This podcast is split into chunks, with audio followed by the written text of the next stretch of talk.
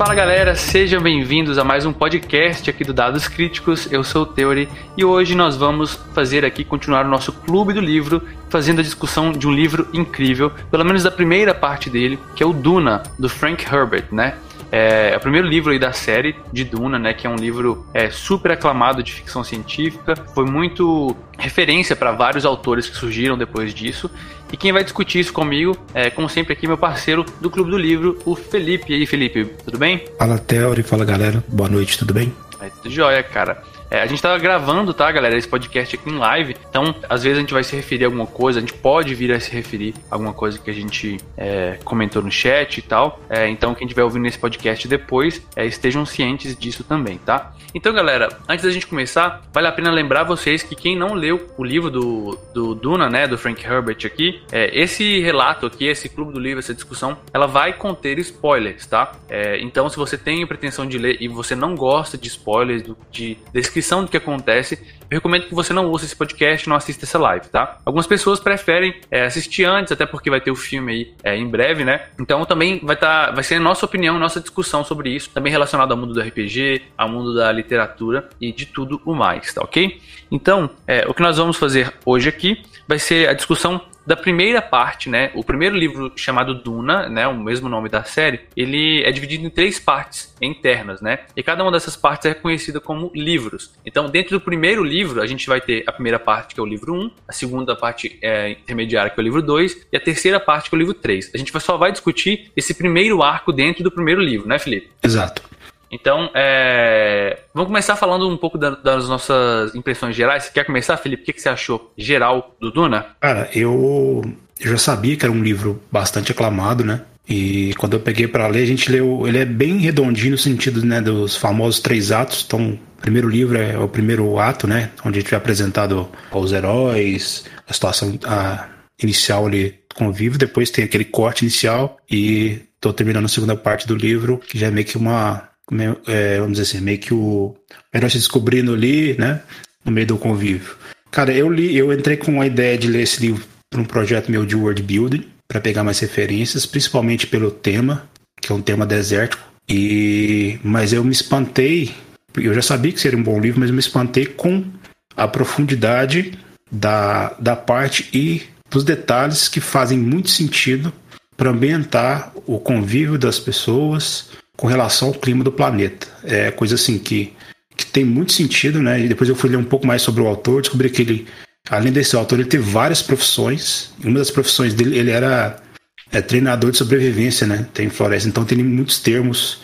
Você vê que é um cara que tem um conhecimento nessa área que foi bem interessante. Então, é um livro bem profundo que eu estou gostando a mais do que eu achei que eu, que eu iria gostar, na verdade. É, é no, nas minhas impressões gerais também eu senti um pouco isso, tá, Felipe? Eu também comecei a ler mais por conta de, ah, todo mundo fala do Duna, vamos ler Duna aqui porque é uma coisa que, que deve ter referência de tudo. Eu achei que seria algo interessante, mas geralmente clássicos, a gente. É, você percebe que ele é bom, mas por se tratar de outro momento, nem sempre, é, é por se tratar de outro momento, nem sempre ele. que ele foi escrito, no caso, né? Ele conversa com você de uma forma que te pega tanto. Né? Geralmente a gente tem que fazer um certo esforço para ler clássicos assim, para se colocar no lugar da pessoa que escreveu, é, para tentar entender melhor o que estava passando naquele contexto da, que foi escrito, né? Para para aquilo te pegar mais. E eu senti que Duna fez isso de uma forma espetacular. Ele é escrito, né? E ele te pega para a história da mesma maneira que eu sinto, pelo menos, né? No meu gosto de leitura, que livros atuais fazem, cara. Ele tem um ritmo que para mim é incrível, cara. Ele é escrito em capítulos é, e são capítulos, não são, não são capítulos muito grandes, e cada capítulo ele vai colocando o ponto de vista de um personagem, né? Não chega a ser igual um Game of Thrones, né? Que tem o nome do capítulo daquele personagem, mas ele vai te, te dando assim, olha, agora tá acontecendo isso aqui. Mas ao mesmo tempo que isso acontecia, no quarto tava acontecendo outra coisa. E ao mesmo tempo que essas duas coisas aconteciam, em outro local tava acontecendo isso. Então você vai tendo todo um panorama, né? É, de vários e vários personagens. É, o livro ele tem muitos personagens muitos mesmo, mas eu consegui separar eles muito bem. É, por mais que os nomes às vezes fossem um pouco difíceis e tal, ele consegue dar uma profundidade dos personagens que eu gostei muito, mas muito mesmo, é, e desenvolver né, vários deles com seus próprios motivos, seus próprios medos, erros. E, cara, eu, tenho, eu achei incrível demais, pelo menos essa primeira parte, assim, e, e não me decepcionei de forma alguma, cara. É, a gente vai falar um pouco mais sobre cada. É, não, vai, ser tão específico assim nos capítulos, né? É, mas a gente vai explicar um pouco do que aconteceu, do que a gente leu em cada um dos momentos. E, cara, esses detalhes que muitas vezes a pessoal ah, passa despercebido, é igual você disse, né, para te ambientar, foi o que me mais chamou atenção. É, tipo assim, coisinhas básicas, né? Como trejeitos, expressões, jeitos de agir é, dos personagens, ia me cativando e falando, nossa, esse cara aqui é assim mesmo, sabe? Ele tem essa personalidade. Isso é muito legal, né, cara? E só pra complementar um aspecto que você citou dos personagens, então uma parada que eu não cheguei a ver em outras obras, que é, no começo eu achei um pouco estranho, depois para mim me fez sentido um pouco mais na frente do livro.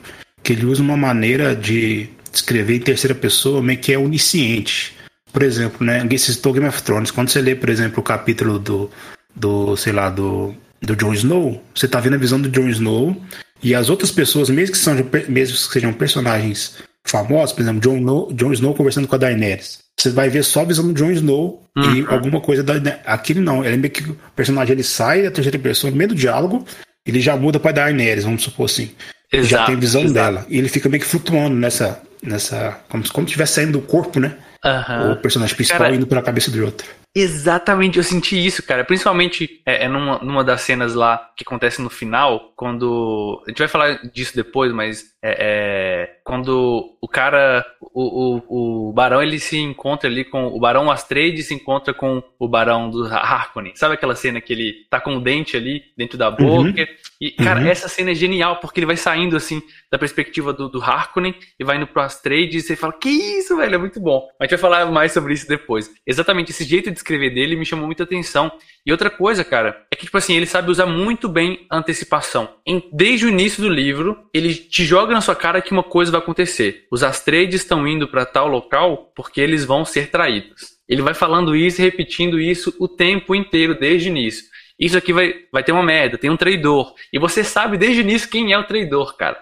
E isso é muito doido, cara, porque é, você, vai, você vai tendo cenas ali onde você acha que o traidor vai se, se aparecer e você fala, não, mas quase, foi quase, cara. E, e, além daqueles excertos que aparecem no início do livro, né? no início de cada capítulo, no caso, né? todo capítulo no início dele tem uma citação é, que se refere ao Muad'Dib. No começo do livro a gente nem sabe quem é Muad'Dib, mas a gente sempre vai vendo que é uma tal de princesa Irulan que está escrevendo sobre um tal de Muad'Dib. E aí, à medida que os capítulos vão passando, você vai vendo que Muad'Dib é um personagem muito importante. E aí você vai é, começando a reconhecer quem é Muad'Dib. E aí, aquilo tudo que você viu lá atrás vai se conectando de certa forma, né? Você sentiu isso também? Exato, ele te, ele te deixa uma expectativa, pronto, vai acontecer uma traição, depois ele te mostra que até os próprios, é, as trades, sabem que vão ser traídos, estão indo por armadilha, e, mas tem momentos que mesmo, mesmo você sabendo, você você é, não é tão surpre... você é surpreendido, né? Vamos dizer assim. Às vezes o, até o traidor ele sabe que ele vai trair, ele tem outra opção por causa de, não sei se você vai citar agora, se você vai citar mais para frente, Uhum. É, e até ele, ele, ele gosta da família e tal, então é, ele pensa em desistir, você pensa assim, é razoável o cara pensar e tal, mas você sabe que vai ter que se cumprir, né? Mas mesmo assim, quando acontece, é meio que. Não é um. Ah, tomei um spoiler, não. Acontece e você fica surpreso com o jeito que acontece, a situação toda.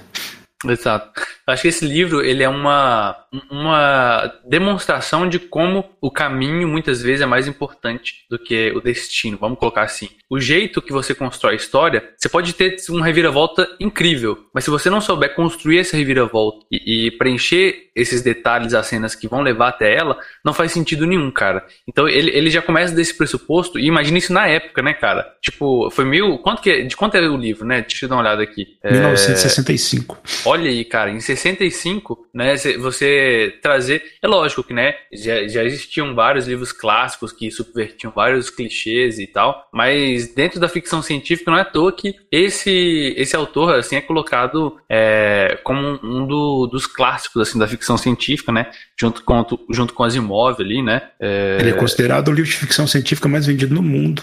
Exato. Até hoje. Muito, muito bacana. O Alastor tá falando aqui no chat, né, que o Among Us foi baseado nisso, né? Você tem uma nave ali, você tem um traidor. ah, é, pode ser, pode ter sido, cara. Pode, pode ter sido. Mas essa, essa questão de você saber que existe um traidor, cara, isso cria uma tensão de um jeito, cara, que é muito, muito. É, muito doido, cara. E, a, e a, em determinados momentos, ele também entra na visão, você percebe os motivos do traidor. Você percebe e você consegue entender por que, que ele fez aquilo, né? Não tem tipo assim, não é um, uma traição, ah, tá indo, beleza, acabou. Ele tem uma motivação clara para fazer aquilo, só que o jeito que ele faz, tipo, é um jeito, putz, é, você consegue compreender, né, cara? Você, mas você fala, nossa, cara, não podia ter sido assim, nossa, muito. Vamos lá, vamos falar dos capítulos? Bora, tive que mutar aqui porque tá passando um dragão de Shardan aqui. beleza, beleza. Vamos falar dos capítulos aqui. Deixa eu pegar aqui. Uma pena que esse livro ele não tem é, audiobook em português também. É, não tem. Tem, tem uma, mas pelo amor de Deus, né? Tem? Tem não. a voz do Google lá, mas maluca. Ah, não. Eu vi ele em espanhol e eu vi, é, eu vi em espanhol e vi que tem em inglês, né? Eu achei em inglês, mas português não. Ah, então vamos lá. Eu, eu, li até um pouco depois, né, do primeiro livro aqui, mas a gente vai discutir o primeiro. Então, o primeiro capítulo, cara, ele começa antes deles partirem para Arrakis, né? Arrakis é o planeta conhecido como Duna. É, e a gente começa o livro conhecendo a família dos Astreides, né? Os Astreides, é, nesse mundo existem várias e várias famílias, né? Vale lembrar que é um mundo galáctico, né? Então, é muitos e muitos é, anos depois do, tipo, do que a gente vive agora. Então o ser humano, ele dominou a, a galáxia, né? ele dominou os planetas de forma que você vai ter vários planetas habitáveis, né? Com habitats naturais e eles, a gente transita os humanos, né? É, com naves e nesse mundo, dando um panorama geral assim, existem várias famílias reais, né? A gente chama, eles chamam de casas lá. Cada uma dessas casas é muito parecido com Game of Thrones. Eu acredito muito que o Game of Thrones ele bebeu bastante dessa fonte aqui do Duna, né? De, de ser responsável por alguma coisa, é, por um tipo de, de, de, tipo, sei lá, um tipo de trabalho, né? Uns são mineradores, outros trabalham com comércio e todo esse tipo de coisa, né? É um sistema de feudo galáctico, né? Bem maneiro. Exato, exatamente. É, então você tem aí um império galáctico, né? E você tem é, algumas corporações que trabalham para o império, algumas organizações é, que controlam comércio e esse tipo de coisa, né? É, tem uma coisa muito valiosa nesse mundo que é um negócio chamado de especiaria. Ela se chama melange. É uma espécie de droga é, e essa droga você só consegue ela nesse, nesse planeta, que é o Arrakis. E essa droga, ela minerar, ela é muito, mas muito difícil, né? Esse planeta de Arrakis, ele se chama de Duna porque ele é todo desértico, ele é muito, mas muito inóspito. Mas ele é o único local onde tem é, a melange, né? E minerar essa melange é dificílimo, né, Felipe? Você quer falar um pouco mais sobre isso, para não ficar falando sozinho aqui? É, na verdade, ela não é só uma droga, né? Ela é, um, é uma alusão direta com o petróleo, né? Porque Exato. isso foi um pouquinho antes da crise, né, do petróleo, depois na década de 70. O cara já estava até prevendo, né, o, o Frank. É porque é um. Pense no mineral que ele tem. Ele pode fazer vários subprodutos. E, por exemplo, essa. A gente vai ver que tem uma corporação aí que, que ela é responsável pelo comércio. E ela que. Para chegar num, num planeta para o outro, é só essa corporação que manda. E esse melange é responsável por esse combustível de deslocamento. O melange também é usado por essas Bene Gesserix para aprimorar as, os poderes, entre aspas, delas, né? De, de previsões e outras coisas ela também é altamente viciante. Então é uma coisa como que, que juntando, e ela, ela pode servir como uma droga, pode servir como aguçar os sinais, como combustível. Então ela é muito importante, ela só tem nesse planeta, a princípio, é. nesse planeta de Dune. E até como moeda de troca também, né? Você pode é, é, ter melange ali porque ele é um produto valioso, né? Então você pode estocar ele para vender depois. É, então, uma coisa muito legal é que tem várias, igual o Felipe citou, várias organizações. E nesse mundo tem uma peculiaridade que não existem máquinas que usam inteligência, igual a gente tem hoje, por exemplo, processadores que vão fazer contas e tal. É, por alguma coisa que gente, eles não explicam, né? O, no, o autor não explica, mas provavelmente no passado aconteceu é, alguma merda, alguma crise com as máquinas que pensavam, né? Com inteligência artificial, e eles aboliram qualquer tipo de máquina que pensa, vamos colocar entre aspas assim. Então, o que, que eles fazem para fazer grandes cálculos e computações? Existem é uma organização, né, que treina os mentat, que são pessoas que são treinadas para fazer contas e esse tipo de, é, de, de cálculos, né? E esses mentat, é, cada família vai ter o seu mentat, né? Cada um vai agir de uma forma. E também tem outra organização que são as Bene Gesserit, que são mulheres, né? Elas têm de certa forma alguns poderes, mas elas conseguem, elas são tipo metaforando assim, sabe? Elas conseguem olhando para a pessoa, né? É, dizer se a pessoa tá triste, tá feliz. Elas conseguem controlar o próprio corpo de uma maneira incrível. Tipo assim, elas conseguem decidir se elas vão conceber uma menina ou um menino. Elas conseguem, simplesmente pensando e, e, e é, ela consegue modificar o próprio corpo de alguma forma. E, é, e, isso é muito legal, né? Isso é muito interessante você ter essas organizações todas ali. E todas elas, de uma forma ou de outra, dependem do, do melange, né? Então esse mundo, todo esse mundo, quando eu falo aqui, não é o planeta, né? Mas toda essa ambientação,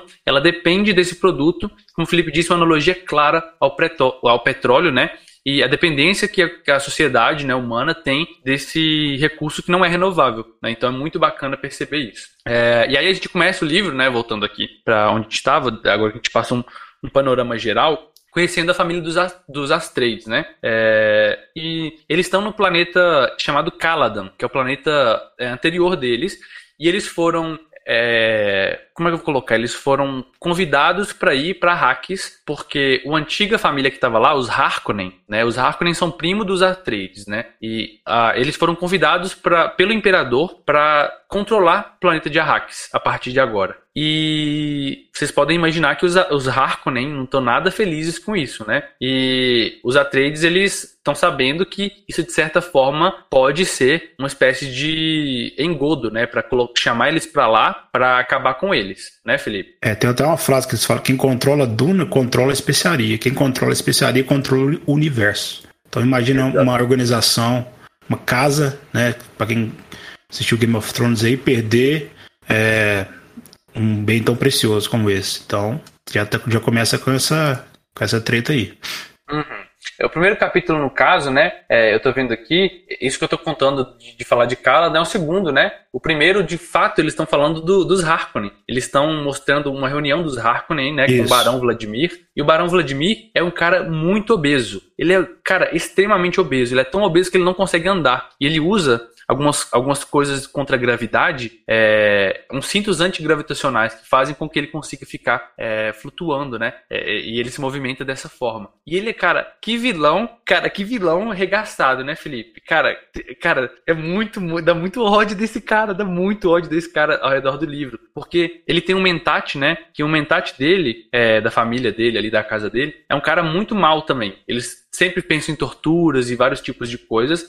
Mas esse barão, o Vladimir, ele parece ser pior ainda. Ele, ele controla, consegue controlar quase o, o Mentat, né, cara? Isso é muito doido isso, velho. Você vê todo um jogo de. Os diálogos desse livro são incríveis. Né? Tem o Mentat, tem o Vladimir e tem o sobrinho do Vladimir, né? Que é o futuro, é o futuro Duque, né? Vai ser tipo isso, futuro barão. E eles estão conversando ali sobre exatamente essa essa, é, esse pedido que o imperador fez e estão explicando que isso tudo é uma é um plano deles, né, Felipe? Exato. A minha primeira crítica do livro vem, acho que é a minha primeira ou a única, talvez, é sobre esse barão Vladimir.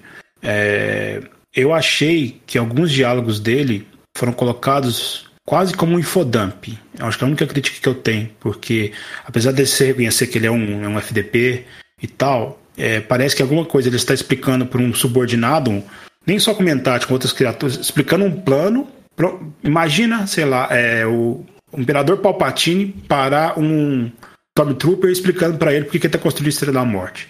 Algumas partes uhum. que eu uhum. senti que foi isso, entendeu? Uhum. Mais para você, como leitor, entender a parada. E eu, eu achei engraçado que foi só esse cara, os outros não teve. A não ser que no final do livro, tem uma justificativa para isso, na próxima, nossa próxima sessão eu venho aqui falar, explicar por. Ah, então era isso. Mas eu senti, a única, a única uhum. coisa que me pegou um pouquinho foi isso. Eu achei um pouquinho mais de, de infodump mais pro leitor. Mas é. O cara é muito mal mesmo e só essas partezinhas que me incomodou um pouco.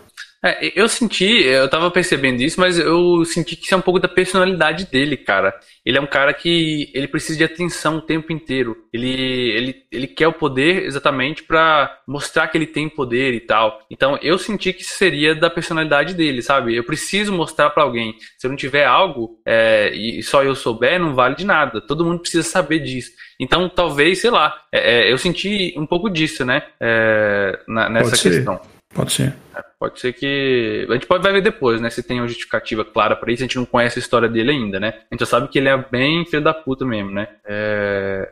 E aí, beleza, ele explica que os atletas estão indo pra lá, que eles estão é, num processo de tipo de conluio, né? Eles estão coligados com o imperador para fazer isso, né? Para fazer essa, para chamar os Atreides para lá, para se vingar dos Atreides, porque parece que existe uma rixa muito grande entre os Harkonnen e os Atreides, né? Que são famílias primas, né? Casa primas, é, e eles querem destruir essa família dos Atreides. E eu não entendi muito bem por que, Felipe. Fica claro isso? Por que, que eles querem, eles se odeiam tanto, cara? Eles comentam é, exatamente o, na parte do livro, não vou lembrar, mas parece que teve uma um conflito anterior, numa, numa uma guerra que teve, e os Atreides é, herdaram alguma coisa que era de, acordo com os Hakones era direito deles.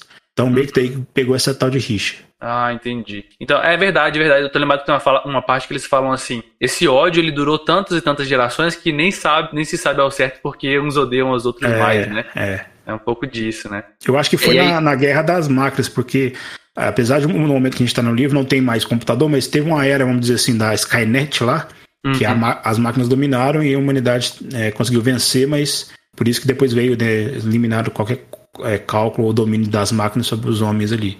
Acho que foi nessa época, talvez. É. Então a gente fica conhecendo então esse, esses vilões de cara, né? São o primeiro capítulo a gente é apresentado com eles. E aí já corta para o segundo capítulo com é, a gente sendo apresentado aquilo que eu comecei achando que era o primeiro, né, na minha mente seria, que é o planeta de Caladan, e apresentando os Atreides, né? E a primeira figura que a gente conhece é a Jéssica, né? A Jéssica, ela é uma Bene Gesserit, né? E ela é casada, é, na verdade ela não é casada, ela é a parceira do Duque Atreides, né? Do Duque, como é que ele chama? É, esqueci o nome dele. É o Paul. Não, não o, Paul é o filho dela. É o Leto. Leto, Leto é, o Leto Atreides, isso mesmo.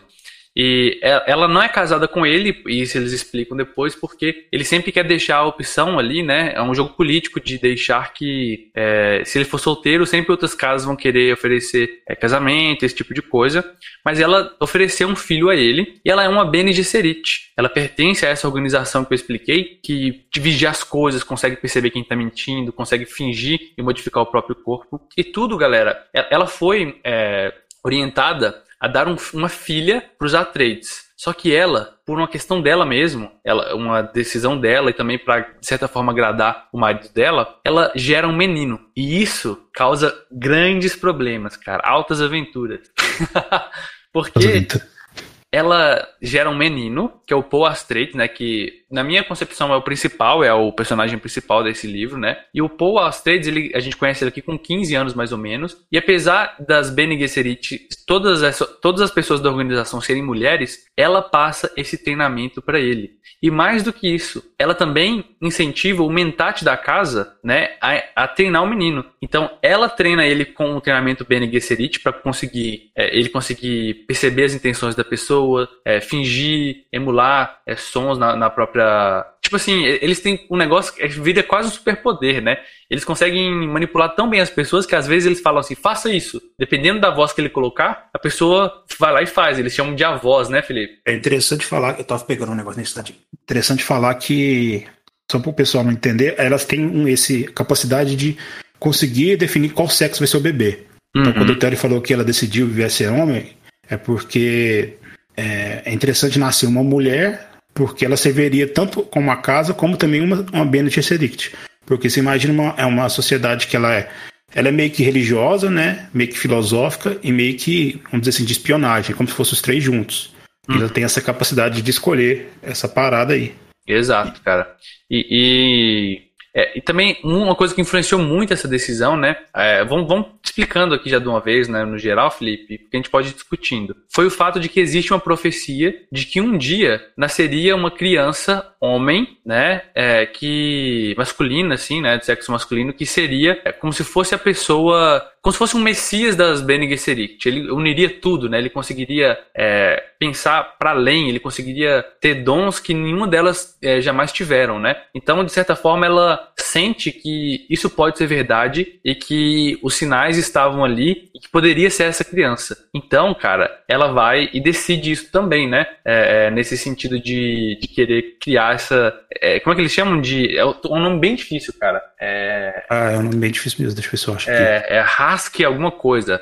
Mas é um nome, é um título, né, que existe para essa criança aí.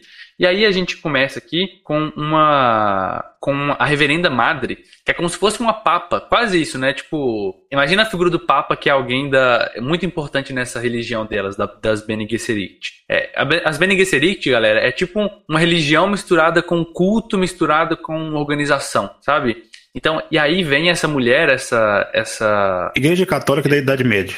É tipo isso, exato. Então, vem essa reverenda ali, porque a Jéssica chamou ela até esse local. A reverenda sabe que eles estão indo para Hacks e ela quer fazer um teste com a criança. Não é isso, Felipe? É, eu não sei se, se a, a Jéssica chamou ela ou se ela já ia lá fazer. Essa parte eu confesso não não me lembrar muito. Não sei se você, você lembra dessa parte.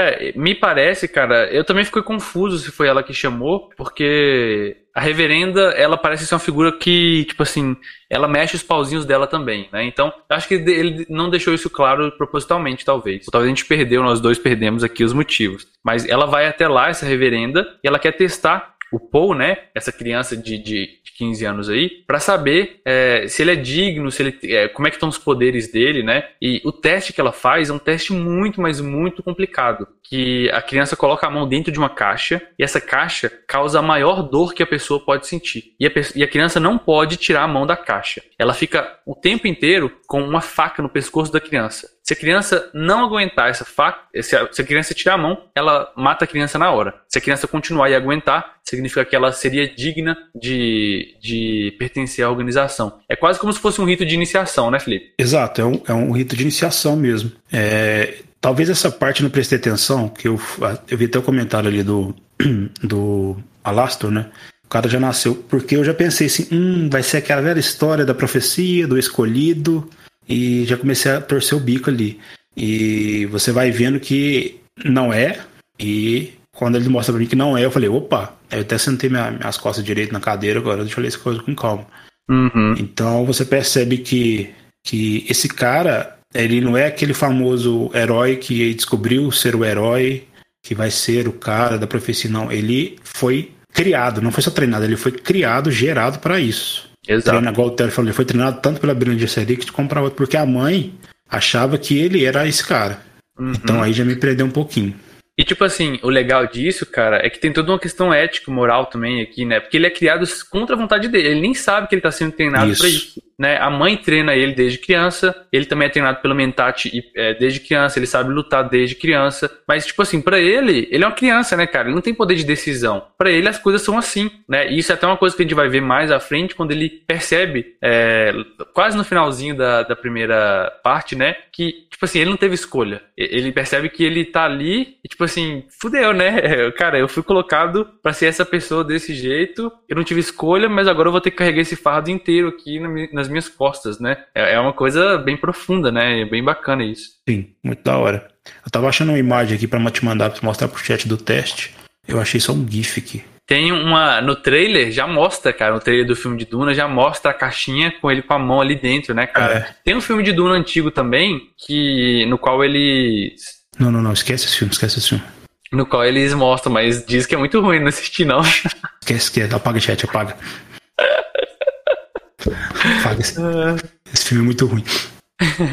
É, então, aí a, a madre, ela faz esse teste com o Paul, né? E ela percebe que ele é digno. E ela percebe que ele tem. Que, tipo assim, ela, não se eu não me engano, ela fala um negócio do tipo: ele é bastante. Eu acho que eu nunca vi um medo, é, algo, algo assim, né? Tinha, tinha algo de especial nele que ela percebeu. Só que, em vez de ficar feliz por isso, de certa forma, isso é muito legal, cara. Em vez deles ficarem felizes quando percebem isso, eles ficam meio tristes, né? Tipo, tá, pobrezinho, não acredito que que ele é essa tipo não acredito que ele pode ser o escolhido será que ela, será que ela estava certa e que ele era o escolhido é, é, não é escolhido o nome, não, tá? Tem outro nome aqui. Mas é, é, um, é um pesar, sabe? É um fardo que elas colocam ali e que a gente vai percebendo que não é algo tão bom assim, não. E esse, esse capítulo é mais isso, né, Felipe? Era mais pra. Fala também de um sonho que ele teve, né? Que, a gente vai, que ele vai conhecer uma, uma ah, menina. Verdade. Uma menina de, de olhos claros, né? Que a gente vai entender depois o que, que são esses olhos claros. E justamente dá esse foreshadowing lá pra frente, né?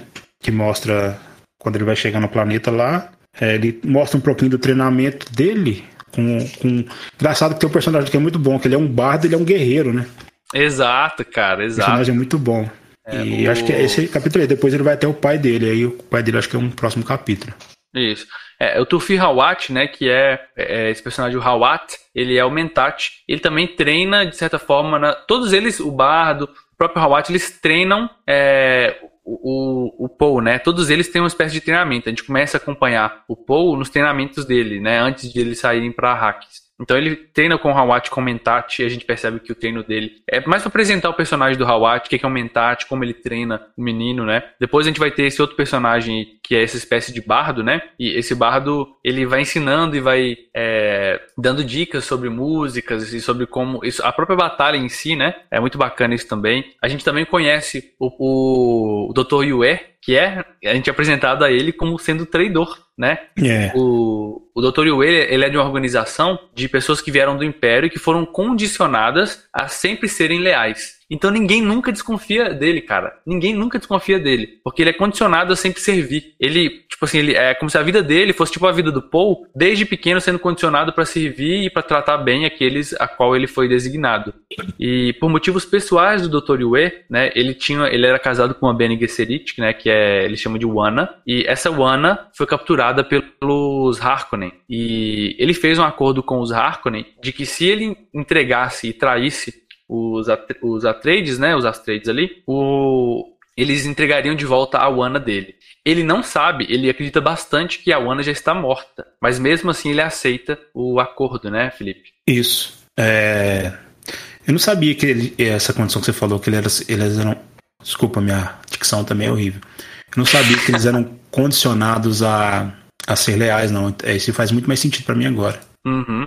Ele, eles falam, eles falam, eles falam na parte que tá falando do capítulo dele, ele tá tendo uma conversa com a, a Jessica, né, que é a mãe dele ali. É, ela fala bastante do condicionamento, de como é a organização deles ali, é, e de que ele, ele é uma espécie de doutor, né? Então existe essa organização. Eu esqueci o nome dela, mas é como se fossem médicos para servir as casas, né? Lá no Game of Thrones tem aqueles aqueles contadores de histórias que são, como é que eles chamam, Felipe? Aqueles que, que vão para o que, que aquele o Sam vira? Os mestres. Os mestres, isso. É como se fossem os mestres, cara. Game of Thrones eu percebo que tem muita é, influência disso aqui, cara. Que muito mais, muito mesmo. Martin, que barco histórias dos outros, que é isso? É, velho. Então, esse cara, ele, de certa forma, isso para ele era tão forte, mas tão forte que ele conseguiu quebrar esse condicionamento, né? Essa, até porque a esposa dele era uma Bene Gesserit. E é, sendo a esposa dele uma Bene Gesserit, ela ensinou a ele a como controlar o corpo, né? E por isso que ele, cara, só era possível que ele fizesse uma coisa dessas, né? Porque nenhum outro, é, nenhuma outra pessoa dessa organização de médicos aí, né, de doutores, teria a capacidade que ele tem por ter treinado com a Bene Gesserit, né? E além disso, isso ter todo esse ódio envolvido que faz com que a, a, capacidade mental dele ficasse um pouco comprometida, né? Então ele conseguisse tomar decisões mais na base da emoção do que da razão. É... Cara, vendo você falar faz muito mais sentido, porque eu não sei se porque esse personagem eu sabia que já seria o traidor, eu meio que excluí da minha mente, então não prestei atenção muito nos capítulos das partes dele. Mas é, esses detalhes são importantes, porque é, parece que vai construindo né, esse background desse personagem, ele deixa ele mais verossímil, assim. E eu não tinha prestado atenção nisso, ainda bem que você tá falando. Exato. É por isso que, tipo assim, eu senti, eu consegui entender as motivações dele. Por isso que eu achei que ficou verossímil, né? Porque, pô, passando por tudo que ele passou, os Harkonnen, galera, eles são colocados como uns, uns tipo, os caras, é, filhas da puta mesmo, sabe? Eles, lá em Arrakis, eles escravizam pessoas para conseguir fazer a, a, a extração da, do melange, né? Da especiaria. E eles fazem torturas, eles matam pessoas a bel prazer, né? É, escravizam, são escravagistas. Então, eles pegaram essa mulher do, do Dr. Yue aí, né? Provavelmente como uma maneira de, de usar isso depois, sabe? Porque ele trabalhava para os Astrades, né? Então faz todo sentido, é, na minha concepção, de dele ter traído, né? E, e, e, deles nunca desconfiarem dele, porque ele tinha um condicionamento, né? Algo que era confiável em gerações e gerações, nunca tinha sido quebrado. É, e beleza, então a gente conhece essas figuras aí que treinam o Paul. E eles partem é, para Hacks, né? É, a gente consegue ver é, que quando eles partem para Hacks ainda a Jéssica conversando com o, de, o Leto, né, que é o, o, Duke, e a gente é apresentado também ao pai dele, ao Duke. Ele mostra sendo uma pessoa muito justa, que se preocupa com todos, é, mas ao mesmo tempo não é uma pessoa isenta de defeitos, sabe? Às vezes por, por conta do trabalho ele é um pouco mais duro, ele tem que é, xingar os outros, assim, e, e, às vezes ele pensa demais, assim, no trabalho. Pelo menos a impressão que eu fiquei foi essa, Felipe, de que ele é um cara, tipo assim, ah, o trabalho vem, e meu dever vem acima de tudo, inclusive da família, sabe? Um pouco disso. É... Ele parece um cara bem militar, né? Não, não um cara escroto com a família, uhum. mas é um cara que ele sabe, porque ele sabe que ele tá indo para uma guerra. De alguma forma ele sabe que ninguém estaria entregando um planeta desse de mão beijada né? Então ele desconfia de algumas coisas, né? só que ele não sabe qual que vai ser o, o enlace. Então ele está tendo que levar a família, e então imagina a preocupação de você, sei lá, vamos supor na, na guerra do Iraque, você pegar sua família e tomando uma base lá e ficar meio que no, no epicentro da, da guerra inteira. Então imagina a preocupação desse cara também e liderar todas as coisas. Então ele é um cara que tem muitas preocupações. É, situação dele. Ele é um personagem que me pareceu muito com o Ned Stark. Uhum. Já que a gente tá fazendo essas comparações óbvias aí. Exa exato, cara, exato. Também senti exatamente isso, cara. Muito bom mesmo. Tipo... Que tá indo pro fogo lá, teve que aceitar a parada, teve que aceitar virar a mão do rei. E já dando. Já, se eu falei se eu comparei com o Ned Stark, eu dei um spoiler pra galera aí, né? É, exato. É isso que eu tô pensando aqui agora. Caramba, cara, exatamente. Cara, quanto mais eu, discuto isso, Felipe, mais parece que Game of Thrones é tipo Duna, velho. É Duna numa skin é, medieval. Fazer igual, vou fazer igual o Tucano fez no Nerdcast de, de Guerra das Rosas aí. Te peguei, Martin. É. tipo isso, né, cara?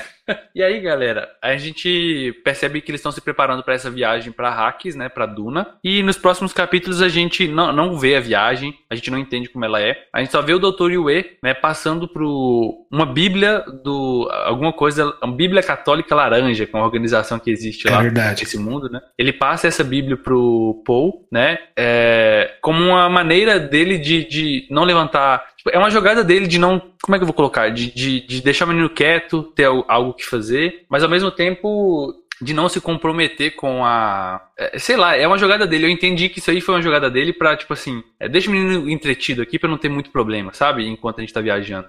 Mas aí, cara, é, tem uma passagem que eu achei muito bacana, que o menino abre o livro, né? Que não é um livro comum de papel, é um livro, tipo, um Kindle galáctico. É tipo isso, né, Felipe? Você viu lá ele é, falando? Verdade, Kindle galáctico.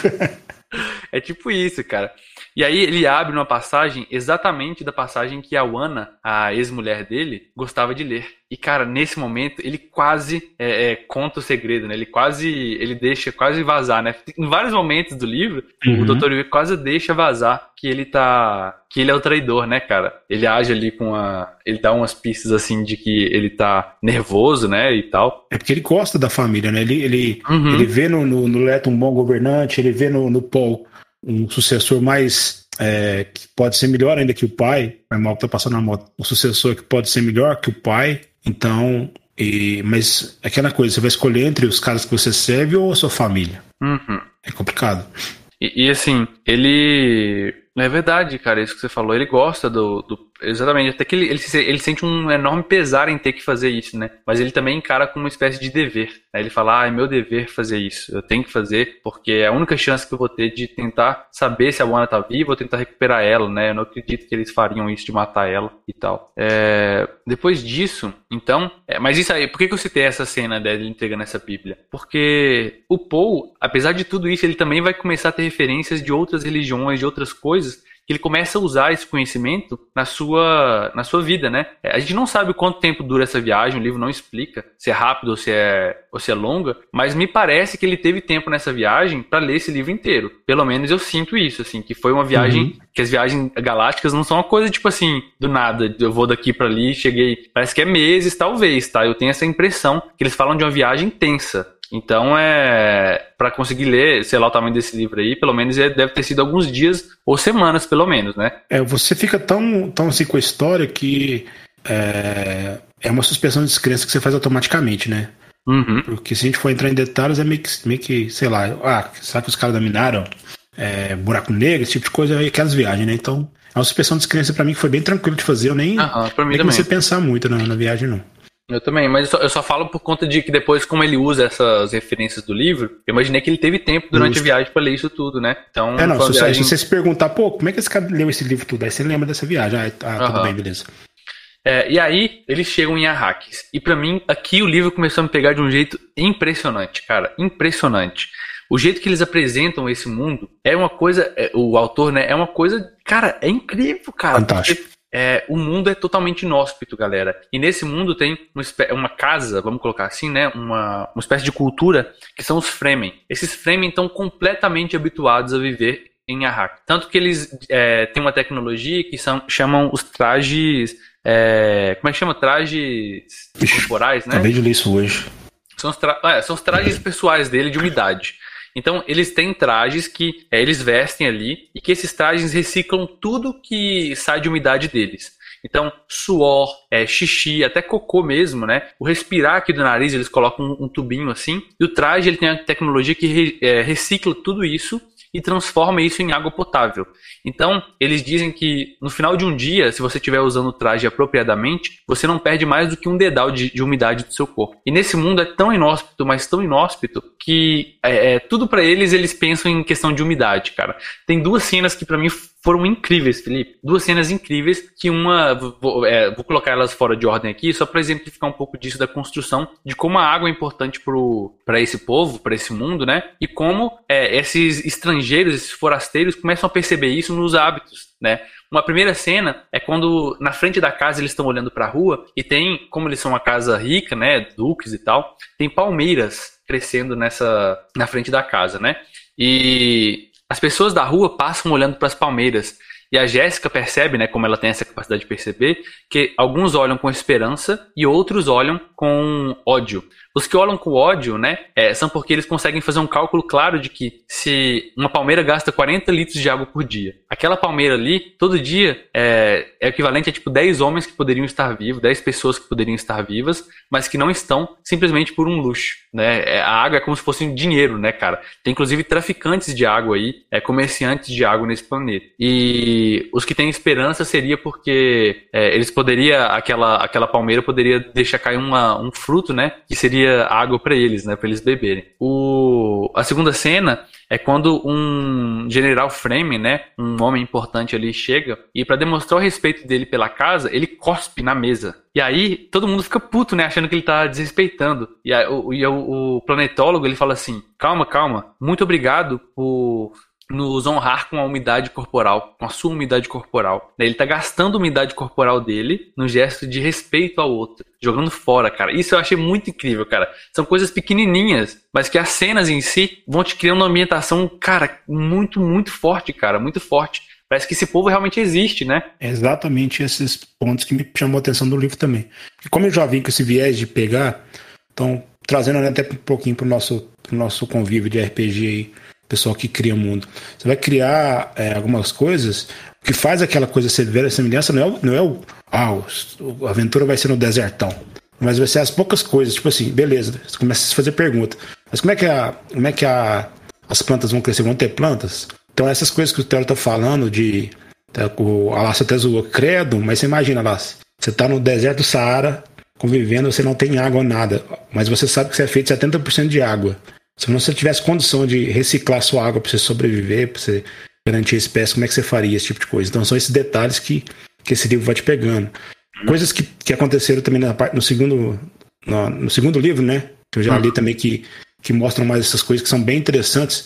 Vou só citar uma aqui, porque depois a gente vai discutir isso, mas quando eles entram numa caverna, eles pegando a umidade da caverna, que as paredes são geladas, conduzindo essa umidade por um canto e fazendo uma espécie de uma piscina e os caras já têm de cabeça calculando quantos galões de água que eles têm, quanto tempo que eles vão precisar sobreviver. Então os caras já fazem os cálculos de cabeça, porque, porque a vida dos caras depende daquilo. Então, essas pequenas coisinhas que fazem para mim esse, uhum. esse universo, esse livro, para mim, esse planeta ser fantástico.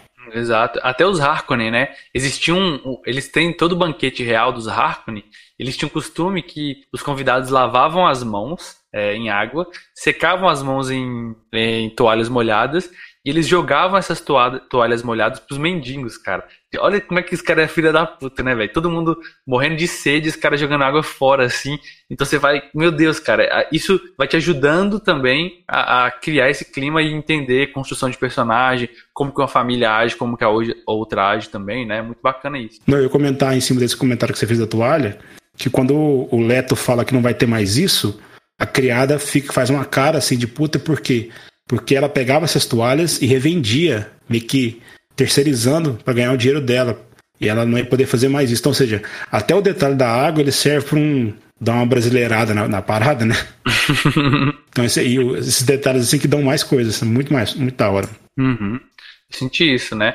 E aí, assim, uma coisa importante, quando eles chegam lá, o Paul, né, essa criança, ele, algumas pessoas começam a chamar ele de, como é que é o nome que eles chamam? Cara, eu não, não, não, não vou achar aqui, mas tem um título que eles chamam ele, porque existe uma profecia em Arrakis que uma vez, um dia, né, essa profecia tem milhares de anos, um dia chegará uma criança escolhida que vai liderar os Fremen, todos os Fremen para a liberdade, né, vai libertar eles, seria tipo isso, né, tirar desse sofrimento que eles vivem ali. E o eles chamam o Poe, né, desse título, porque na profecia a criança é filha de, ela é nobre, né, e ela é filha de uma Bene Gesserit. E é a uhum. mesma coisa do Poe, né, cara? E aí, eu também, cara, é muito genial, cara, porque assim que chega na casa, a Jéssica, né, a mãe do Paul, ela vai ser recebida por uma criada que é Fremen. E essa criada Fremen começa a fazer uma espécie de teste com ela. Ela percebe isso na frase, né? Como ela consegue ler as a, as emoções e gestos das pessoas,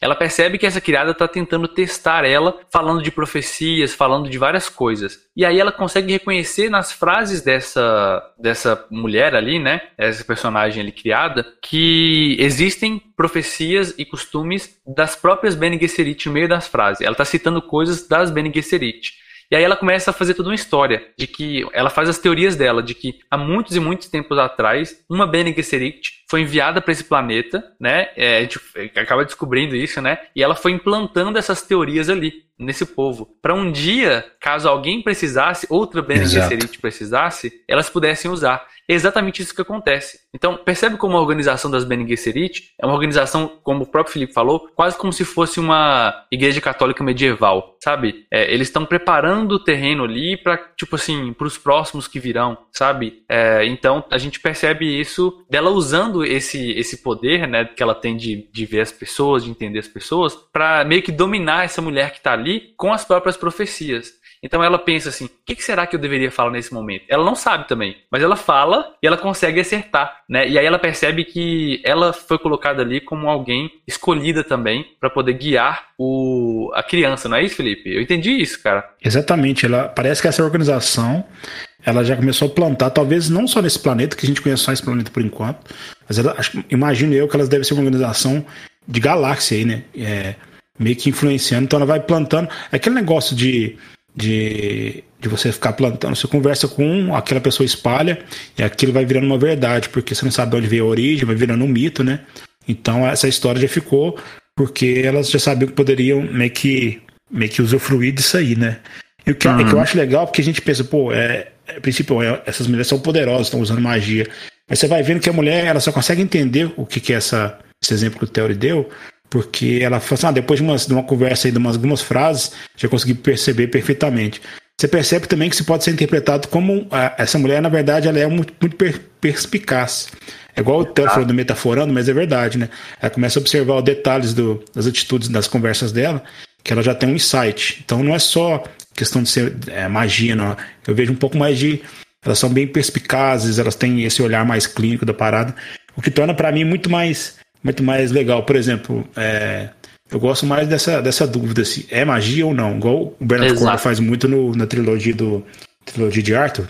Ele deixa também é, meio nessa dúvida se teve ou não magia ali e tal. Uhum. Então eu acho mais interessante do que você dar a resposta se teve ou não. É, igual às vezes a gente percebe no, no, no próprio The Witcher, né? Se teve influência uhum. de algum um poder mágico ou não. Aqui também é isso, no caso das Bene Gesserit. Cara, tem coisa que você sabe que, tipo assim, pô, não tem como isso aqui ser normal e ela ter feito isso de uma forma é, é, humanamente possível, né? Por exemplo, escolher o sexo da criança. Tem que ter alguma coisa a mais e provavelmente isso é explicado pela influência do melange né? Da especiaria. Só que tem outras coisas que, por mais que a especiaria possa aguçar isso ou não, né? E as Bene Gesserit são é, é, é us, usuárias contumazes, né? De, de, do melange para poder aguçar essas coisas, né? Tem os rituais delas e tal é muito nesse sentido de perceber, olha, a pessoa está se expressando de uma maneira, a voz dela tem uma tonalidade triste. Ah, então vou falar assim, porque se eu falar assim, ou usar aquele conhecimento daquela religião, que talvez a pessoa siga, ela vai ceder. Então, eu também curto muito isso que você falou, Felipe, dessa dúvida, né? É, de sempre saber se é magia ou não. A própria voz, né, que ela fala, que ela chama de voz lá, né, que é tipo um comando, né? Magia comando no D&D. É, a gente não sabe se é um poder ou se é um jeito, tipo assim, muito perspicaz, né? E, tipo assim, só quem é muito treinado consegue fazer, de entender o que que vai influenciar a pessoa ou não, o jeito de influenciar, como que vai influenciar, sabe? Me parece mais ser isso do que uma magia, simplesmente eu falo e a parada é, dá certo, sabe? Sim. Eu acho que a, a droga, a droga, né, o melange aí, eles, eles chamam poucas vezes de melange, né? Eles é. chamam mais de especiaria. Especiaria. É, eu acredito que ele serviu para aguçar, é como se fosse, né, sei lá, como você toma muito cafeína, você fica acordadão, ligadão. Eu acho que é mais ou menos uhum. isso. Né? Eles aguçam alguns sentidos e talvez nela despertaram mais essa percepção, esse insight, aí, igual uhum. o Alastor falou ali. É, ó, outra coisa que eu esqueci, que esqueci de mencionar dos Fremen, Felipe, é que a especiaria em Arrakis, galera, ela tá em todos os lugares. Né? Mesmo em pequenas quantidades, até no ar ela está ali. E os Fremen, eles vivem nesse planeta desde sempre, né? Então, é, tem, tem um efeito que a especiaria causa nas pessoas que ela deixa o olho, né? O olho da pessoa azul. Não só a bolinha do olho, mas a parte que é branca também fica azul da pessoa. Então os Fremen, eles têm esse olho é, azul, né? E é característico deles, né, Felipe? E aí uhum. é, eles meio que se tornam dependentes do, da especiaria o tempo inteiro. Porque se eles ficarem sem, vão ter uma crise de abstinência, né? Não colocam muito que é isso, mas parece que, tipo assim, eles precisam disso o tempo inteiro, né? Exato. Deixa eu entender isso. Deixa eu entender. E aí, beleza, a gente começa a ter vários capítulos aí da gente conhecendo esse mundo, né, é de ambientação. Mas já quando eles estão conhecendo a casa, o Paul tá ali dormindo, né? É, e ele quase é morto por uma espécie de robozinho, um drone, que tentou assassinar ele na cama. Mas por um acaso ele levantou na hora ali para tentar explorar o local e ele consegue é, se salvar. E aí eles percebem que esse local vai ser muito mais difícil de de viver do que o normal, né? A gente começa a perceber que, a, que o Paul não é um menino bobinho, né? Apesar dele parecer ser meio inocente no início do livro, ele não é bobinho, cara. Ele tem, tipo assim, ele tem várias percepções, ele consegue usar os poderes das Bene Gesserit, não tanto quanto a mãe, mas ele consegue usar assim, pensar rápido. Ele sabe lutar muito bem, né? E pensar rápido também, porque ele foi treinado pelo Mentat e pelo Bardo lá também, né? Da luta. E ele consegue se salvar. E. E aí, depois o que acontece? Não tô lembrado, não? Depois dessa parte. Eu tenho uma o que você achou dessa cena do robô? Porque eu achei que ela seria alguma coisa ligada a, até a própria traição do cara, mas é, ela serviu para demonstrar que nessas né, partes do, do Paul aí, mas eu não vi uma trama ligada à traição, não. Eu não consegui entender se foi, um, se foi uma forma do, do cara desper, é, despistar a guarda da casa, eu acho que não. Agora pensando nessa, nessa cena isolada, não vi muito sentido se foi fora para demonstrar a parada do Paul, não. Então, o, o que eu percebo, você viu que depois a Bene Gesserit anterior, né, que tava, é, parece que ela era ligada aos Harkonnen de alguma forma.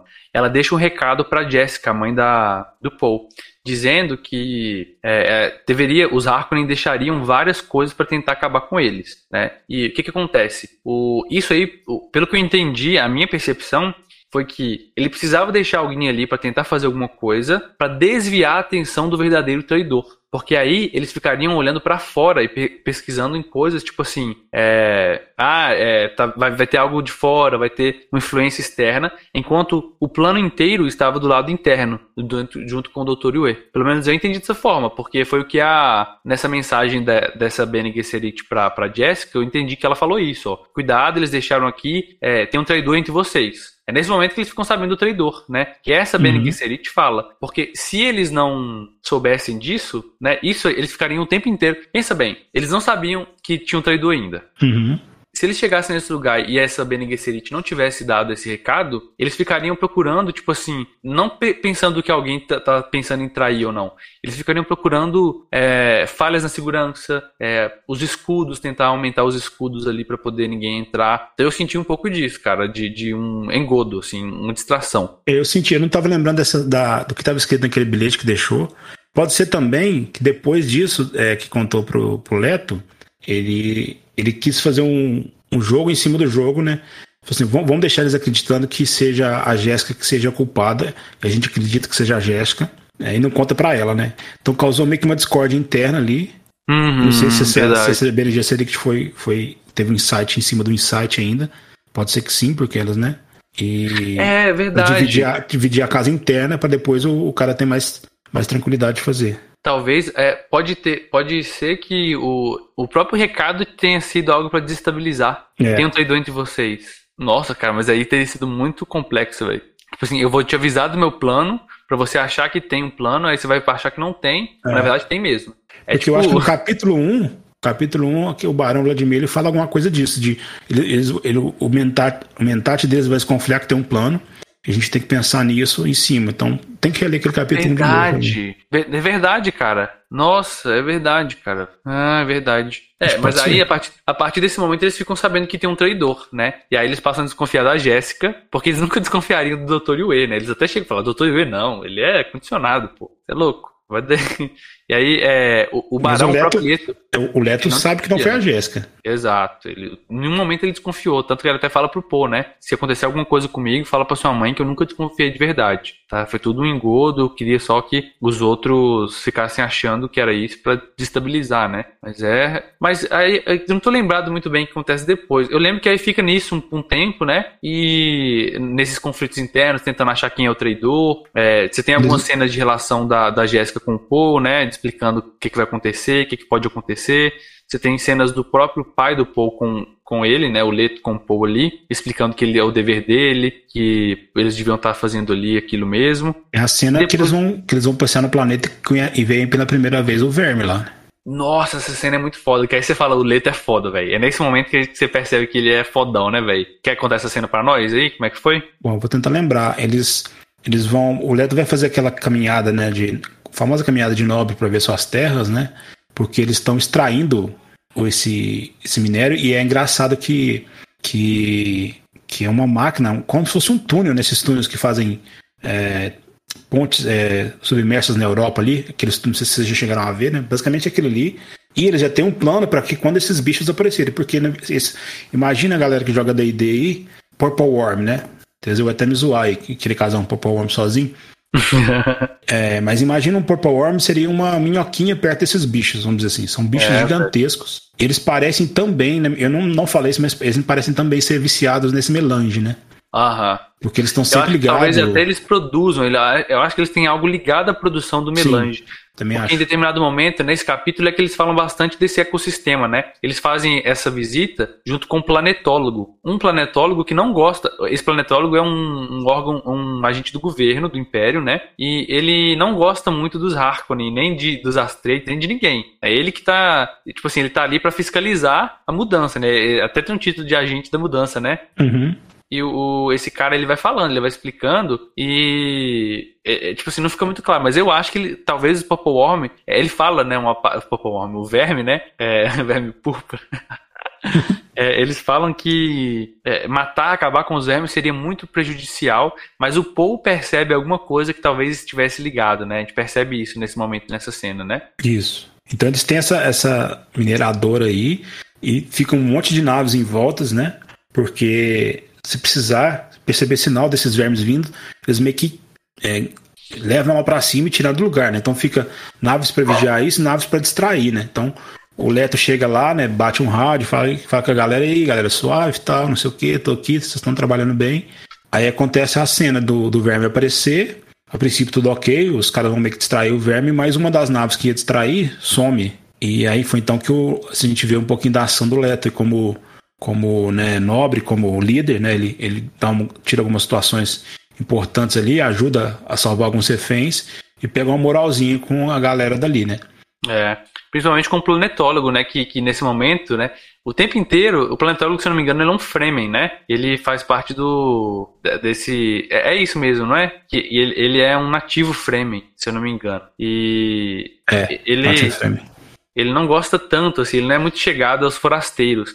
Mas nesse momento, no final do capítulo, ele fala, tipo assim, é, gostei desse Duque, cara. É, decidi gostar dele, ele é bacana, ele abandonou, ele abandona. Cara, os vermes, só pra vocês terem noção, galera, eles falam de espécimes pequenas de 400 metros de comprimento. Então, é, é um negócio gigantesco, cara. Eles falam, tipo assim, de quilômetros, tem vermes que, que medem quilômetros, né, Felipe? É, pô, é uma corada assim, meio descomunal, sei lá. É muito, muito grande. Eles engolem, galera, a, a máquina que extrai inteira, né? É um verme só tem uma bocona, né? Então ele engole com tudo, ele não mastiga, ele só pega terra com, com, com máquina e tudo, engole. Imagina que é uma máquina que cabe várias, várias pessoas. Então, é, não tem, tipo assim, briga com o verme. Ou você foge, ou você é comida. Não tem isso, velho. Você não tem disputa com ele, né? Talvez você ache uma imagem aqui pra mandar pra galera de referência aqui. É. E aí, velho, o o, você tem essas naves também muito bacana, né? Que parece que as naves lá, é, eles não explicam muito como funciona a tecnologia nesse mundo, mas parece ser uma tecnologia que emula um pouco os seres vivos, né? Eles falam que as naves batem asas. É, é eu achei bacana, interessante isso, velho. Achei interessante essa, essa extrapolação dessa, dessa parada da tecnologia. É uma mistura e... de, de helicóptero com nave, né? Exato, exato, cara. Muito bacana. E eles têm também esses negócios, esses cintos antigravitacionais, né? Eles também têm uma tecnologia que são cintos de escudo e armas laser. Só que se você atirar com arma laser num escudo, num cinto escudo ativo, pode ter uma explosão que é igual uma explosão atômica. Então, basicamente, os Atreides ali, eles não ficam usando arma laser, não. Eles usam espadinhas, porque a espada perfura o escudo, né? Então, por mais que seja um mundo tecnológico, você não vai ficar vendo espada de luta de laser igual tem no Star Wars, né? Vai ser muito luta de, de sabre, é, rapieira, né? Porque você não pode ficar tirando a qualquer pessoa, senão morre todo mundo. Você e o que tá tirando e o cara que tá se defendendo e todo mundo ao redor. E outra, mesmo que seja melee, né, a luta, se você for muito rápido, é capaz que o escudo ativar. Então você tem que fazer um, movimento mais lento para acertar o escudo. Eles falam em alguns trechos de batalha, se não, se eu não me engano. Então, uhum. o cara que for tentar, tipo assim, ele não previne assassinato, por exemplo, mas um impacto for muito rápido, forte, o escudo ativa. Exato, cara. Então é, é tem todo um treinamento para acabar com esse, para ultrapassar esse escudo aí. E aí, ah, o depois... problema é o seguinte: esse escudo atrai esses vermes, então tem momentos que eles não ah, podem verdade. usar os escudos, porque esses vermes são meio que atraídos por, por esses escudos aí. Uhum. Diz que eu tenho um cara que fala que se você usar um escudo num, num, deserto, é, num raio de quilômetros ao redor, né, centenas de quilômetros, todos os vermes vão é, ser atraídos para aquele local. Então nenhum Fremen, ninguém que extrai especiaria usa escudo jamais, cara. Eles odeiam isso. Eles falam que o escudo não protege contra os perigos do deserto, né? É... E depois disso a gente vai ter um banquete em que o Leto ele chama várias pessoas influentes de Arrakis para poder é, tipo, comer ali, conhecer as pessoas, né? Você tem um jantar ali um pouco tenso e você, nesse jantar, né? Durante o jantar, é, você conhece alguns outros personagens importantes, influentes em Arrakis, mas o que mais chama atenção é que no meio do jantar o Leto tem que sair, porque eles descobrem alguma coisa muito importante, o perigo dele, eles estão em perigo. E aí o, o Paul fica ali como sendo o anfitrião por um momento, né? E os ânimos se exaltam de certa forma durante o jantar, principalmente com um comerciante de água é que vive ali em Arrakis, né, Felipe? Tem algo a mais nessa cena que chamou sua atenção? Nessa cena? Cara, é nesse capítulo não, é uma, é. é uma cena meio padrãozinha para Uhum. Ah, vai ter um cara para discordar, pra gente ver um pouquinho do, do Paul como líder, uhum. né? Como decisões ali. Acho que é isso. É. E depois disso a gente entra numa, numa parte bem tensa, né? É, que entra de fato a parte da traição. Não é isso? Não é já nessa parte? Eu acho que sim. Acho que já é o próximo capítulo, se não me engano, né? Isso. É, o que acontece, galera? Você mostra que ele saiu naquele momento porque eles descobriram que tinha alguma coisa dentro de uma caverna, né? É, armas laser estavam sendo contrabandeadas para dentro de Arrakis. E todas as nucleares. armas estavam sendo. É, como é que é? Armas nucleares. Armas nucleares, exatamente. Estavam sendo contrabandeadas e estavam escondidas em uma caverna, não era isso? Em Minas? É, é na verdade, é que eles acharam um antigo depósito que era do, do Barão e o, o Duque queria pegar para ele. Porque, ah, não, isso é do Barão, não sei o que, não, mas o Barão não tá aqui. Barão não, o Imperador. Uhum. É, eu é. achei que ele, ele queria é, tentar esse, achar esse hangar, né? E meio que, que dominar ele ali. Uhum. E aí ele manda as tropas para esse para esse hangar que é meio que subterrâneo, né? É. O que acontece, galera? Nesse momento ele mandou as tropas, ele ficou meio que desprotegido ali e ele recebe uma carta de um Fremen dizendo que é tipo assim uma profecia, né? É, você vai morrer, é um negócio assim, não tô lembrado da frase não, mas é, é quando o sol nascer você vai estar tá morto, uma parada assim. Ele não entende muito bem, já que tem fora, né? É, não era isso, tipo um negócio, um mensageiro meio profético? É, confesso que essa cena eu não lembro, Tori. Ele tá, tipo, do lado de fora vendo o amanhecer em Arrakis e ele fala assim, nossa, que cena linda. É, e de repente ele recebe ah, um bilhetinho. Ah, tá, é um sinal como se fosse um código Morse, né, de... Isso. Com as luzes, não é? Não, ele vê umas luzes, mas depois chega um carinha e entrega um bilhete para ele, pô. E aí ele entra, né, e ele ouve um barulho de alguém gritando de dor. Ah, verdade, verdade. Ele, e aí ele vai andando assim no corredor, verdade. ele percebe que tem um cara morto, que era aquele comerciante de água. E aí ele continua andando assim, né? Ele é, não dá tempo dele ativar o escudo, acho que ele nem tava com o escudo na hora. Ele vê aquela criada é, também sangrando no chão, gritando de dor. Foi o grito que ele ouviu. E tava perto de onde, da sala onde desativava o escudo da, da mansão, né, da casa deles. Aí ele foi lá para tentar ajudar ela e de repente ele sente uma picada do lado que foi um tipo um dardo medicinal para paralisia. E ele vê que é o Dr. Yue, né, que é o traidor. E nesse momento a gente percebe que ele já tá sendo traído, né? Ele tá sozinho, a mulher inclusive que tá agonizando, ela fala: "Você aqui não, você aqui não", e ela morre, né? E aí esse cara ele, o Dr. Yue conta para ele que ele vai ficar inconsciente durante um tempo, mas ele vai acordar, que ele precisa fazer uma missão muito importante. Ele precisou trair a família dos Astredes mas que ele salvaria o Paul e a Jéssica, né? Ele, ele arrumaria um jeito de salvar.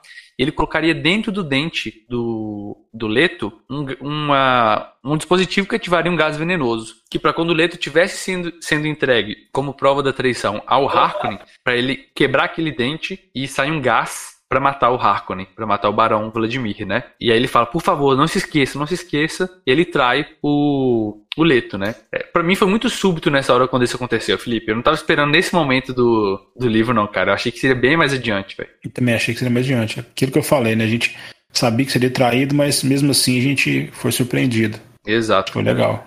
É, isso, é exatamente, cara. E aí é, realmente acontece a traição você percebe que o. A gente já passa a ver a visão do, dos Harkonnen, né? Que mandam o Leto lá, eles falam do traidor, eles entregam o Leto, e, e o, o Harkonnen é tão filho da puta, cara, que ele fala assim: ah, você falou que. Eles pegam o Dr. Yue, né? Que é o traidor, e falam: ah, você queria é, se juntar à sua amada? Beleza, a gente prometeu isso, a gente vai te dar. E vai e mata ele na frente do, do cara, porque eles não querem deixar nenhuma, nenhuma pista, né? Nenhuma pista. Mas o, parece que o médico já sabia, ele, ele só queria confirmação, né? Que uhum. quando ele olhou nos olhos do, do, do, Vladimir, ele soube que a, que a mulher dele não estava mais viva. Uhum. Então aí acho que ele já sabia o destino dele e estava contente com o destino dele. Ele fala que, ele vai, que o Harkonnen ainda não tinha vencido, cara. É, tá ficando muito confuso, cara, o jeito que eu tô explicando? Porque eu, eu organizo as coisas na minha mente aqui, mas talvez não tá numa ordem. não, certa. tá certo, tá certo. Da ordem da, até o capítulo tá aí. Uhum. Depois disso, cara, a gente vê o Leto, eles matam lá. Quem mata, na verdade, é o Mentat. Eu esqueci o nome do Mentat dos Harkonnen.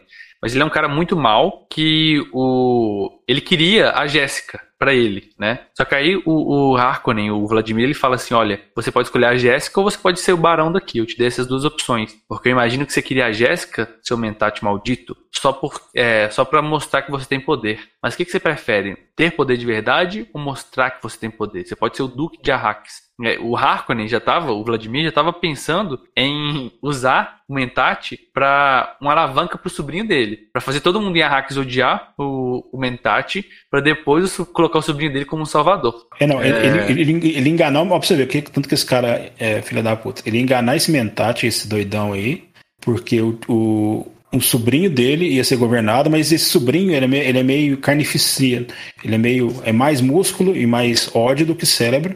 Uhum. Ia fazer a, a, população odiar esse cara, porque na verdade ele tinha um outro sobrinho menor, uhum. menor de idade, que ele queria mandar como salvador desse povo, entendeu? Então ele ia mandar um cara para ser odiado, depois mandar um cara para salvar, mesmo tendo poder na família. Exato. E manter ali na ordem entre os Harkonnen, né? É... E aí é isso, né? O... A gente começa a ver a perspectiva, nesse momento que eu falei daquela cena lá no início, né? A gente tá vendo a perspectiva dos Harkonnen, do nada ele troca pra perspectiva do Leto, né? Do Atreides ali que tá, não tá entendendo nada, ele já tá é, meio grog assim, e aí você vai, vai, lendo o livro, vai dando essa sensação de, meu Deus, ele tem que voltar a si. E aí, essa parte assim, que tipo assim, eu achei que foi muito... Eu, foi, pra mim foi quase um Deus Ex Machina, velho. Tipo assim, eu senti um pouco de, ah, velho, que conveniente, velho. Putz, é, o que, que tirou a parada?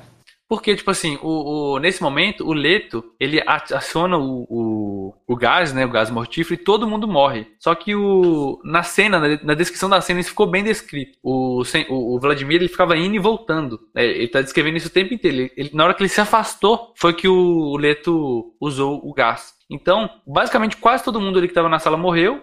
Todo mundo, para ser sincero, exceto o Vladimir, né? Que conseguiu ativar o escudo a tempo. Então, tipo assim, putz, que conveniente. Eu fiquei, eu fiquei meio decepcionado nessa parte. Putz, que conveniente uhum. que só o Vladimir é, é, não, não morreu, né? Eu entendo o motivo, né? Mas para mim, por exemplo, é, é eu ter, para mim teria sido menos frustrante se o tempo inteiro ele tivesse ficado de longe, sabe? Teria demonstrado mais inteligência dele, teria demonstrado mais tipo assim, sei lá, cara, eu tô falando aqui, mas é isso é opinião pessoal, sabe? Tipo, Não, concordo tipo... com você, concordo com você. Tinha formas mais, vamos dizer assim, menos, menos que causarem sentimento de fazer. Talvez o, o cara conversando ali, observar um dente esquisito e jogar o, o outro na frente, né? Exato, exato. Algo do tipo assim. É, talvez no, no, na groguice dele ali, né? Porque ele tá sob efeito, ele falar alguma coisa do dente, né? O dente, o dente, sem querer deixar escapar, sabe? Então, uhum. sei lá, cara, tem vários artifícios que poderia ser. Mas, cara, eu fiquei puto, velho. Fiquei puto desse cara sobreviver. E aí eu percebi, caralho, velho, essa porra já me pegou aqui esse livro, velho. Eu falei, caralho, que maldito que esse cara sobreviveu, velho. E, e, tipo assim, ele sobreviveu e, e, e, você percebe a fragilidade dele, né? Porque ele é um cara obesão, assim, na hora que ele percebe que ele quase morreu, ele fica desesperado. Você vê isso na voz dele. Meu Deus, eu quase morri. Eu quase morri, tipo assim, deu quase botei tudo a perder é, por um momento, né? Tipo assim, eu, dá pra perceber essa fragilidade que ele percebe em si mesmo também. É, Exato. É, esse, esse vilão pra mim ele é, é meio esquisito, cara. Eu tenho. Depois eu tenho que terminar o livro e ter pensar melhor nele, porque ao mesmo tempo que ele é mal, que ele, que ele tem esses pensamentos aí de plot twist em cima de plot twist, ele tem umas decisões muito esquisitas, tipo de. Qual falo, a minha parte incomodou foi a que mais me incomodou foi a parte de contar planos para peão. E, aí, uhum. e essa parte também, né? Tá te incomodando. Então, eu não sei, vamos supor que tem alguma coisa no final ali que possa dar uma salvada, mas Sim. a princípio, a princípio eu não curti muito esse personagem, não. É, é, é, tem outra coisa também, né? Que é, parece que ele tenta colocar uma certa complexidade nesse personagem. Que logo depois dessa cena, ele fala é, de preparar é, um prazer para ele, que é um menininho que se parece muito isso, com o, isso. o Poas 3, né? Então você percebe ali que tem algo de ódio, mas misturado. Sei lá, eu me senti bem desconfortável é, pra caramba nessa parte, cara. Sei lá. Mas parece que é, não é só é, negócio de, de pedofilia mesmo.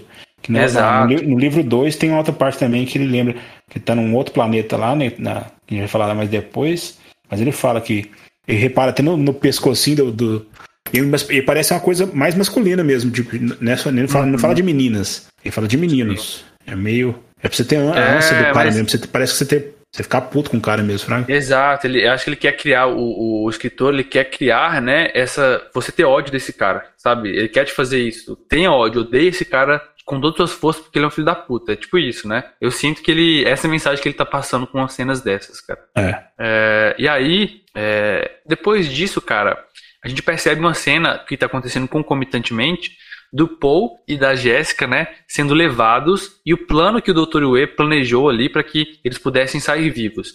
Então, teoricamente, o que é, eles mandam acontecer, né? É, o que aconteceria seria que eles seriam jogados por um verme púrpura, né? Para um verme púrpura, não, para um verme, né? Da, da areia ali, para que para que não souber, não é, restassem provas, né? É, e aí, cara, enquanto eles estão sendo levados para esse local de despejo, tanto a Jéssica quanto o Paul percebem que tem sinais nesse, nessa nave que eles estão sendo levados que o Dr. Yue deixou, né? Inscrições, tem uma bolsa ali com equipamentos, a própria o cinto de segurança, né, que eles usam para amarrar, ele foi afrouxado. Então, é, eles percebem que aquilo tudo foi preparado para que eles conseguissem fugir.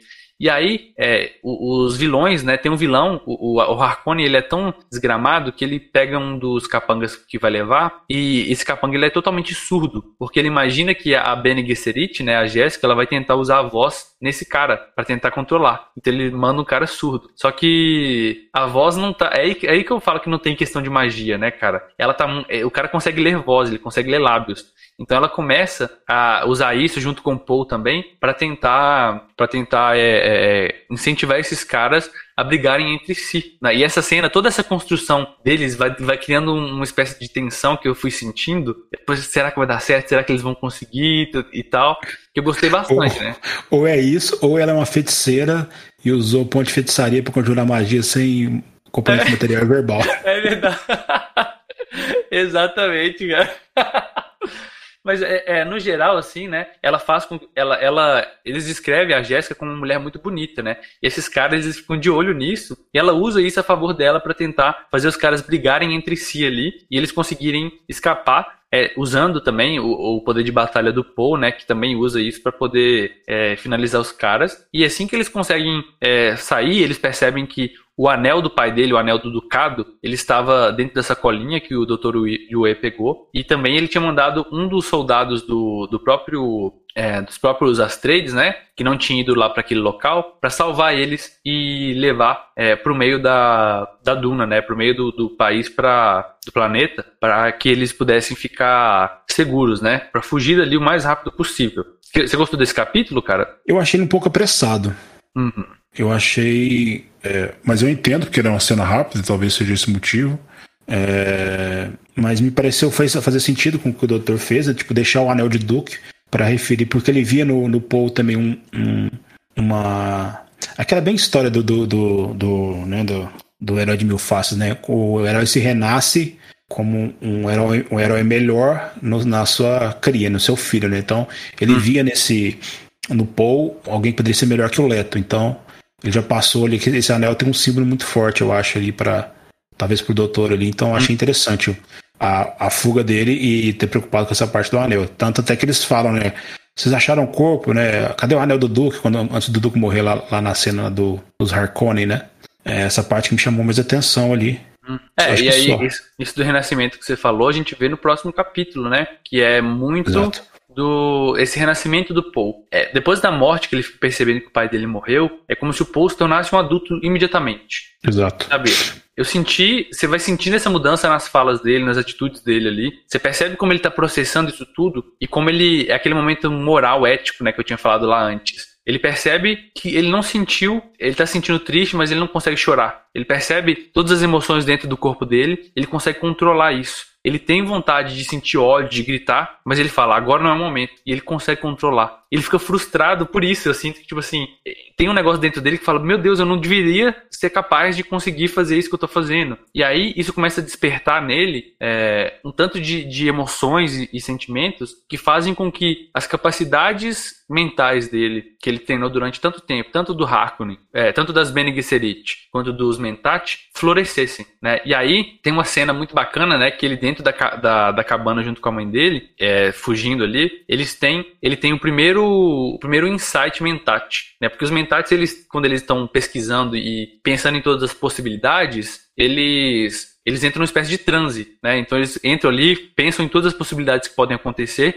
e depois eles voltam a si. E tem essa descrição do, do, do Paul vendo todas as pessoas e todas as variáveis e todas as possibilidades, e, e de repente ele volta a si, quase como se tivesse um superpoder. Ele fala assim: Eu vi o que pode acontecer daqui a dois anos. Tipo um negócio assim, né? Todas as possibilidades, tudo que eu tenho que fazer, tudo que tem que acontecer. Aí ele fala, a gente tem que ir para tal lugar. E aí, tipo assim, ele percebe também que a mãe dele tá grávida de outra menina. Ele tanto assim pelos sinais e a mãe dele não contou para ninguém, né, cara? Então, tipo assim, é eu senti que de certa forma é, é, é, foi um pouco acelerado isso, mas fez sentido. Para mim não, não foi algo tipo assim, eu senti que foi acelerado, eu senti que podia ter mais, traba mais trabalho nisso.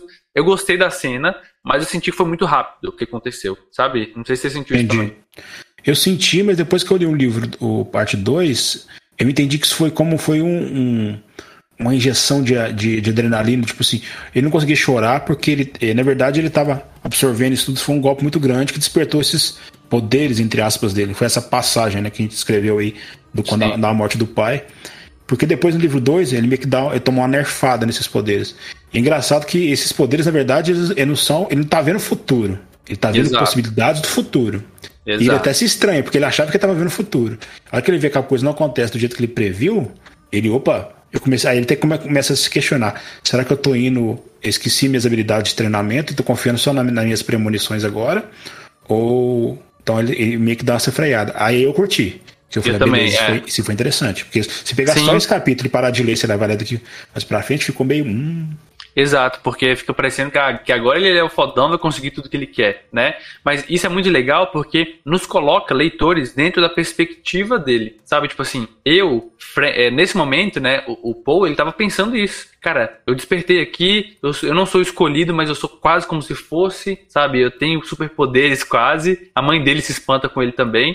Mas quando ele começa a cair na real e vê que o mundo é diferente, sabe? E que é muito mais do que ele pensava, isso assim que me chamou muita atenção. Porque você vai descobrindo isso junto com ele, né? E essa descoberta é. junto com ele é que eu, que eu acho legal, sabe? Putz, é, então, por mais que a leitura ela seja onisciente, vamos colocar assim, a descrição ela seja de uma forma onisciente, ainda assim ela é uma perspectiva. Deu pra entender isso? Tipo assim, é uma perspectiva uhum. dele naquele momento. Uhum. É um recorte, né? Muito legal, cara. Muito legal mesmo. E eu acho que foi nesse momento que o. o, o primeira parte acaba, né? A primeira parte acaba, né? E aí a gente descobre, né? A gente já, lógico que a gente já tinha várias pistas, mas a gente descobre que aqueles excertos que estavam no início de cada capítulo, né? Que falavam do Muad'Dib, né? Ah, o Muad'Dib, excertos da leitura de Muad'Dib, a infância do Muad'Dib. Então a gente já sabia que o Muad'Dib poderia ser o Paul, né? Muito provavelmente era o Paul. A gente descobre de fato, porque o próprio Paul fala isso, né? Ele constata que, tipo assim, eles me chamam de Muad'Dib, eles vão me chamar do seu salvador, né? Então, Muad'Dib é esse nome que eles dão para essa pessoa que veio da. É, pelo menos é o que a gente acha nesse momento, né? Para esse é. Salvador, é. né, Felipe?